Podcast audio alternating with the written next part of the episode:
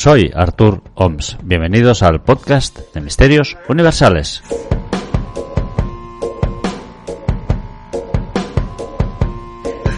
isagoo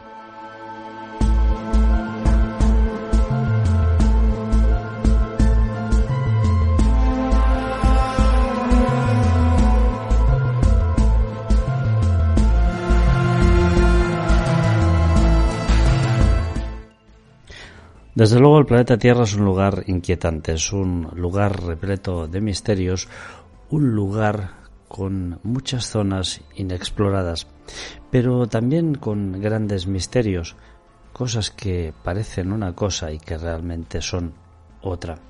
Veréis, la tecnología ha catapultado nuevamente el ser humano hacia esa conquista espacial. Si uno mira esos cohetes, esos cohetes de la NASA, esos cohetes de SpaceX, de Elon Musk, uno quizá podría pensar que son algo tremendamente nuevo. Pues veréis, no es así. Y de hecho, hoy vamos a hacer un viaje, un viaje por diversos eh, momentos de la historia que nos demuestran que la ufología, que la omnilogía, no es para nada contemporánea.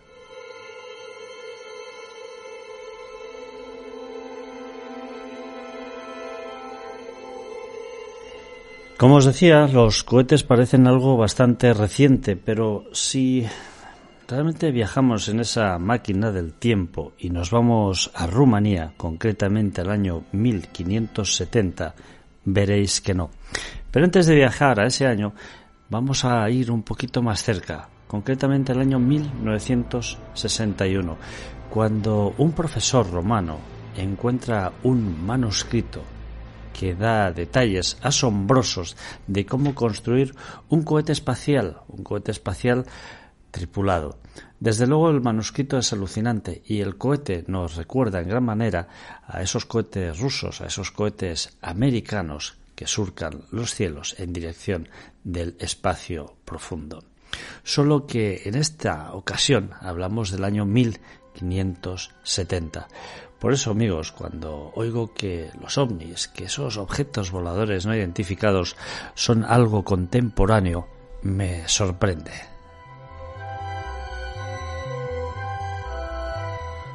El manuscrito se conoce como el manuscrito de Sibiu y fue escrito entre los años 1550 y el año 1570, presumiblemente por un tal Konrad Haas, un ingeniero militar que trabajaba para el reino de Hungría y el Principado de Transilvania.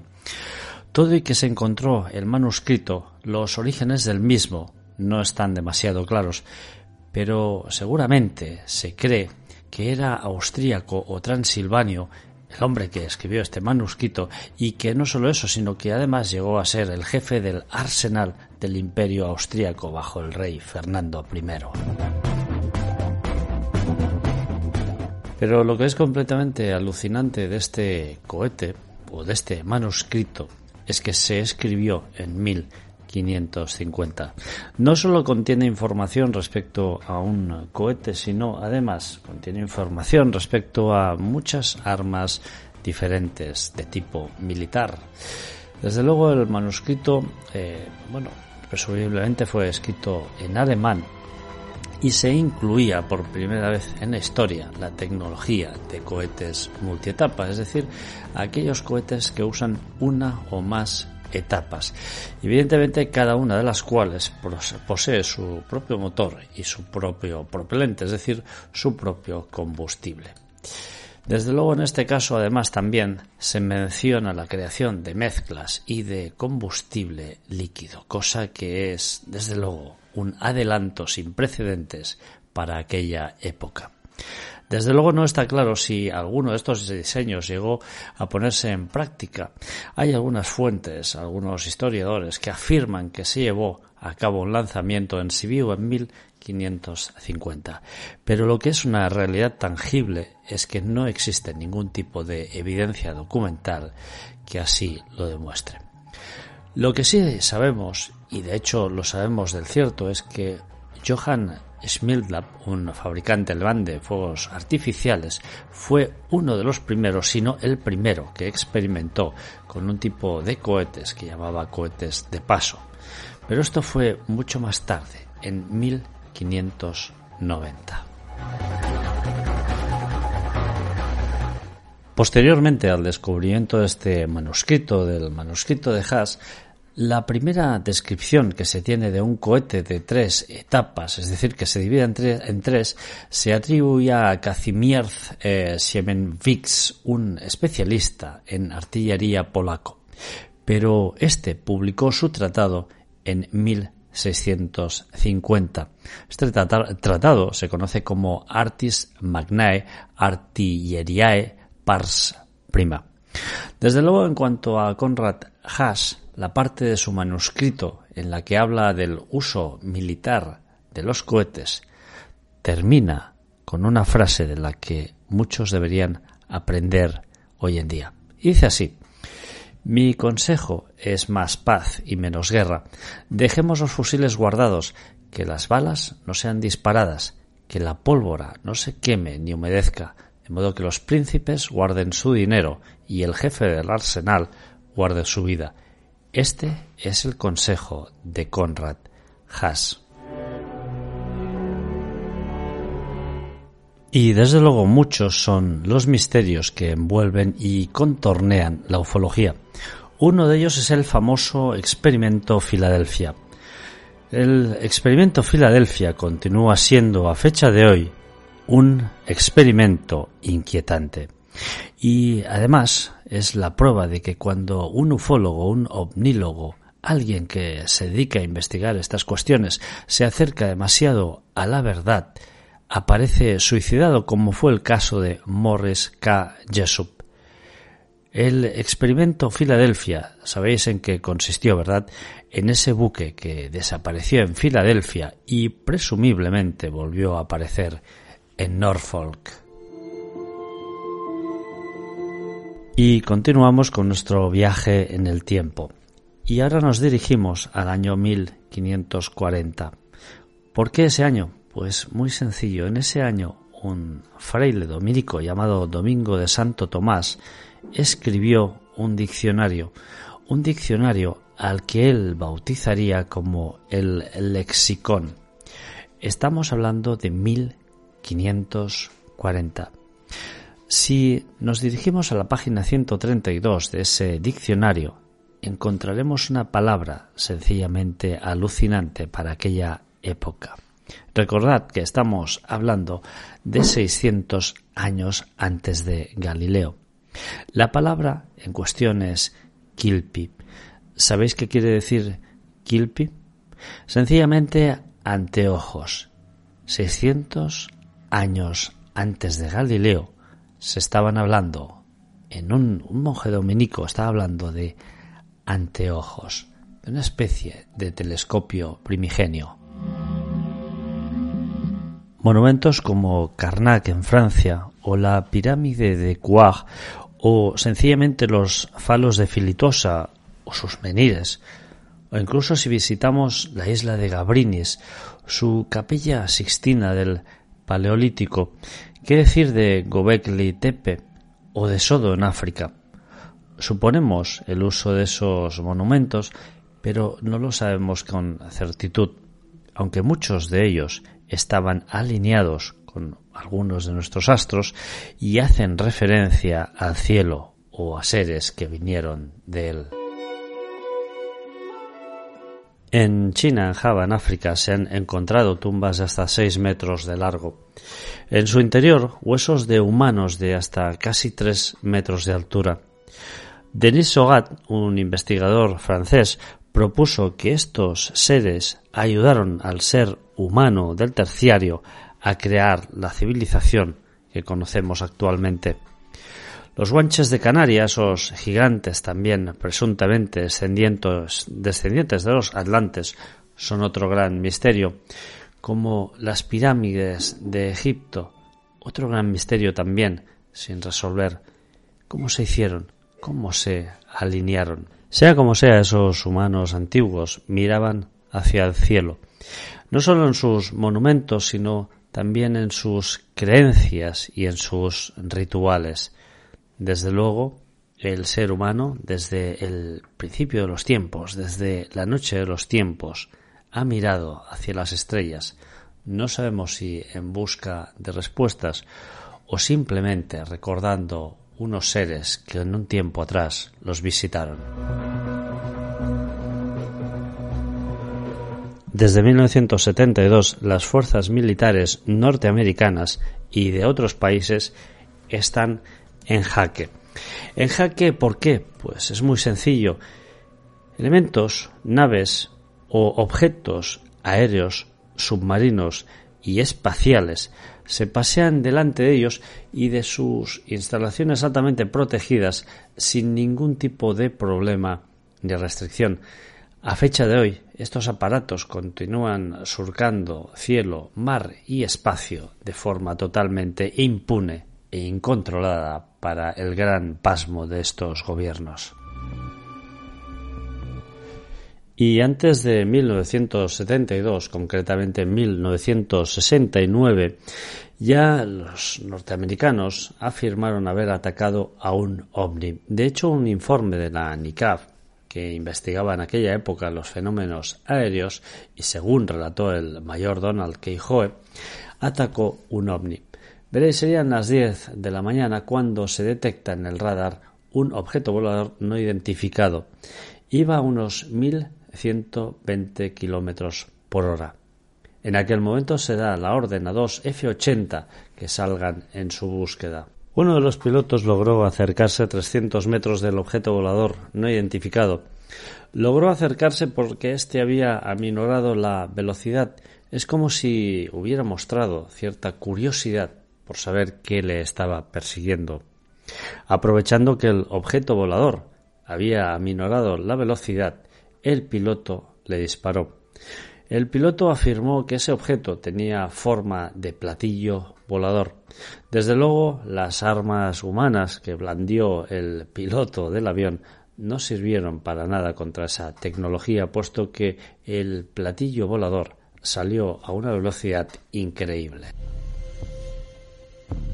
En ese caso los pilotos salieron ilesos, pero según el mayor Keijo, no siempre sucede así y no todas las persecuciones acaban con todo el mundo ileso.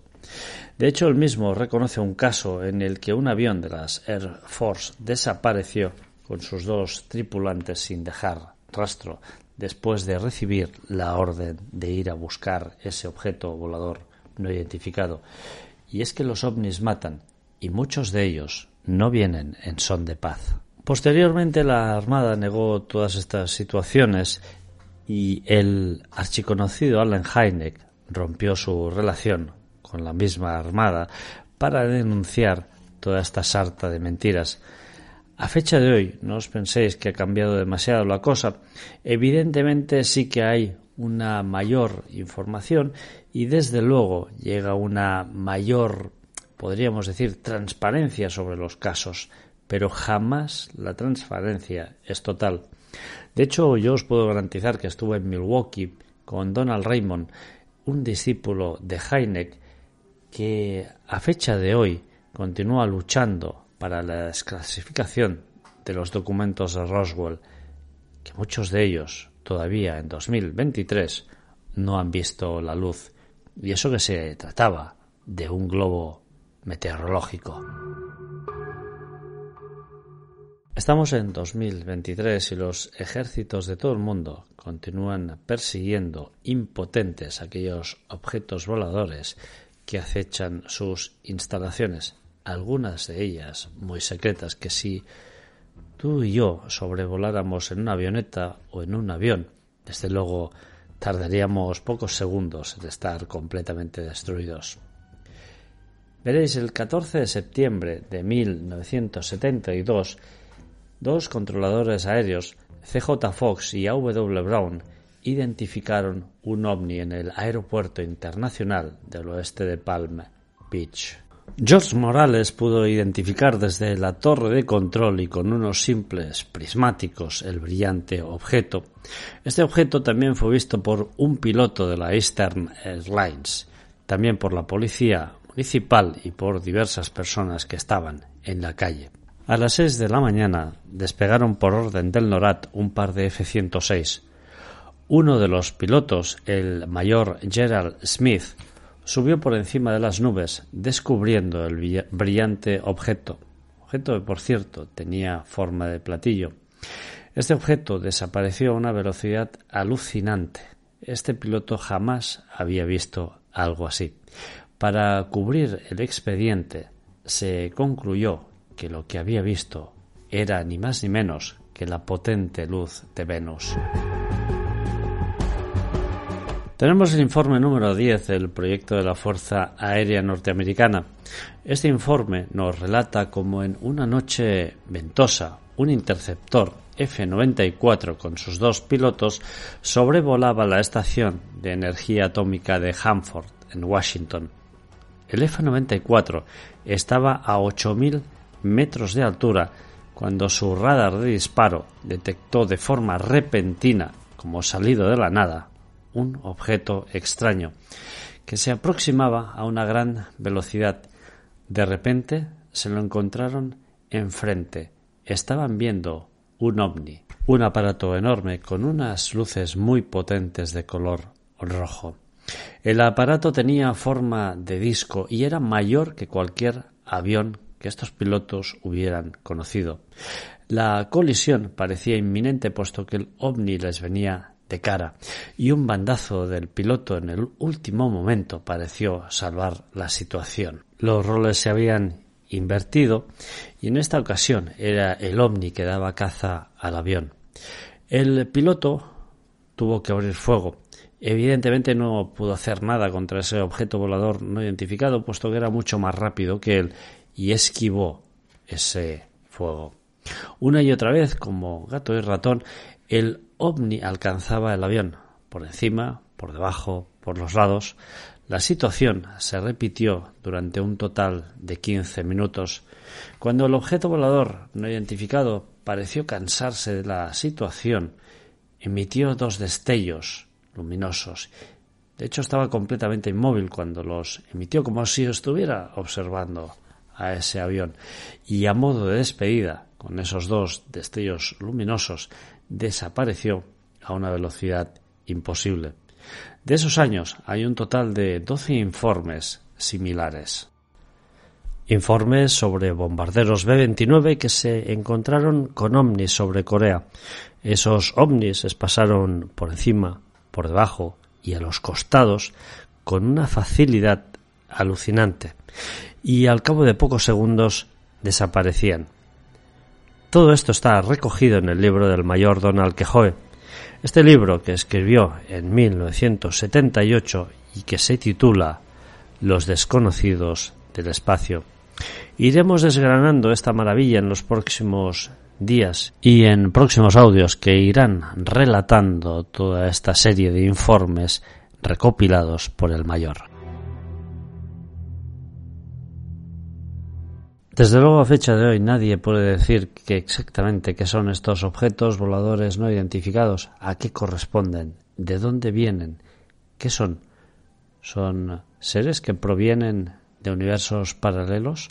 ¿Son seres que provienen de otras galaxias? ¿Son alucinaciones?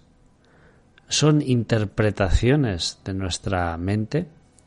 No lo sabemos, pero la cuestión es que están ahí y han sido en ocasiones capaces incluso de provocar accidentes aéreos con líneas comerciales. Pero no solo líneas comerciales, sino también con pilotos militares. De hecho, muchos pilotos militares han perdido la vida persiguiendo estos objetos voladores no identificados. Incluso hay pilotos que han llegado a asegurar que estos objetos voladores no identificados han arremetido y disparado contra ellos. No sabemos qué son y desde luego la interpretación humana deja muchas lagunas. Por eso lo único que podemos hacer es continuar recabando y recopilando todos esos avistamientos, esos extraños avistamientos que se producen no solo en el aire, sino también en el mar y en el espacio.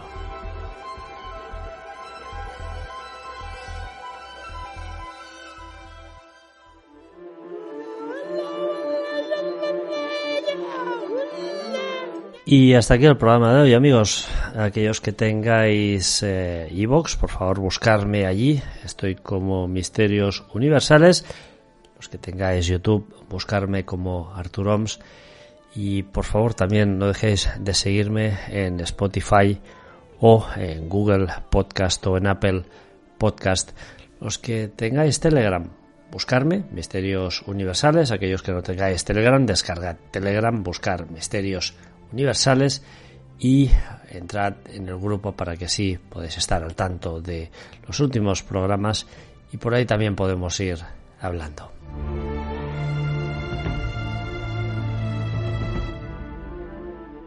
En el último programa hablé sobre el crimen de Idaho y me dejasteis algunos comentarios. Albert nos dijo siempre que dedicas los programas a la criminología eres capaz de poner la piel de gallina al oyente. Felicitats, amic meu. Muchas gracias, Albert. Claudio Sequeira nos decía un trabajo excelente, Artur, muy detallado, con una cronología paso por paso. Como se nota el curro que te has pegado para traernos estos temas, que aunque sean macabros, nos atraen bastante. Muchas gracias. Anderín nos decía, gracias por todo lo que nos aportas. Un saludo desde Bilbao. Pues otro saludo para ti, Anderín. Ruth Conde Fernández, eh, tienes una voz preciosa, Artur. Muchísimas gracias, gracias eh, Ruth. Ángel Eras, mi querido amigo, nos decía una exposición excelente, Artur. La mente humana es tan complicada como maravillosa. Gracias por acercarnos tu conocimiento. Nada, gracias Ángel. Te mando un abrazo y como ya te dije, ojalá en breve te lo pueda dar en persona. Flor nos decía, Artur, saludos. Sabes que te sigo desde hace siglos. Tengo un tema que vas a flipar. Ha pasado en Rumanía te dejo mi número y comentamos cómo hacer el programa. A ver, eh, pues eh, Flo, tenemos que hablar. La verdad es que te llamaré porque no vi tu teléfono y hablaremos sobre este tema tan intrigante. Y recordad, eh, os espero ahí en Telegram, descargar Telegram y buscar Misterios Universales.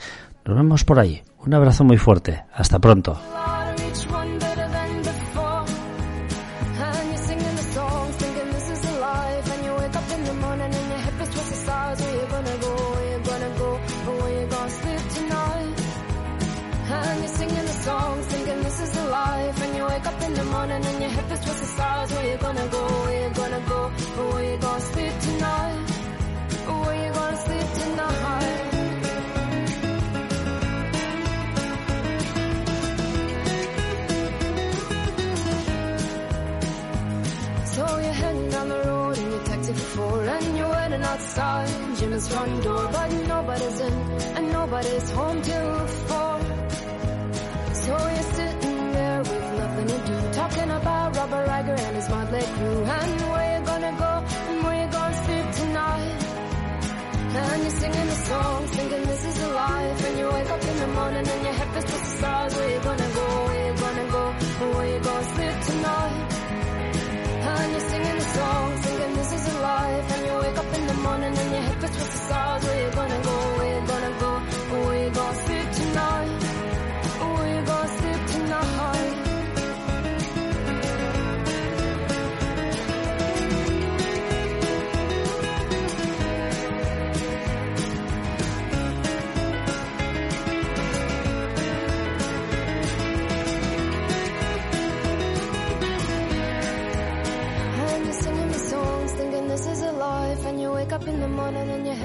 stars, we're gonna go, we're gonna go, we're gonna sleep tonight.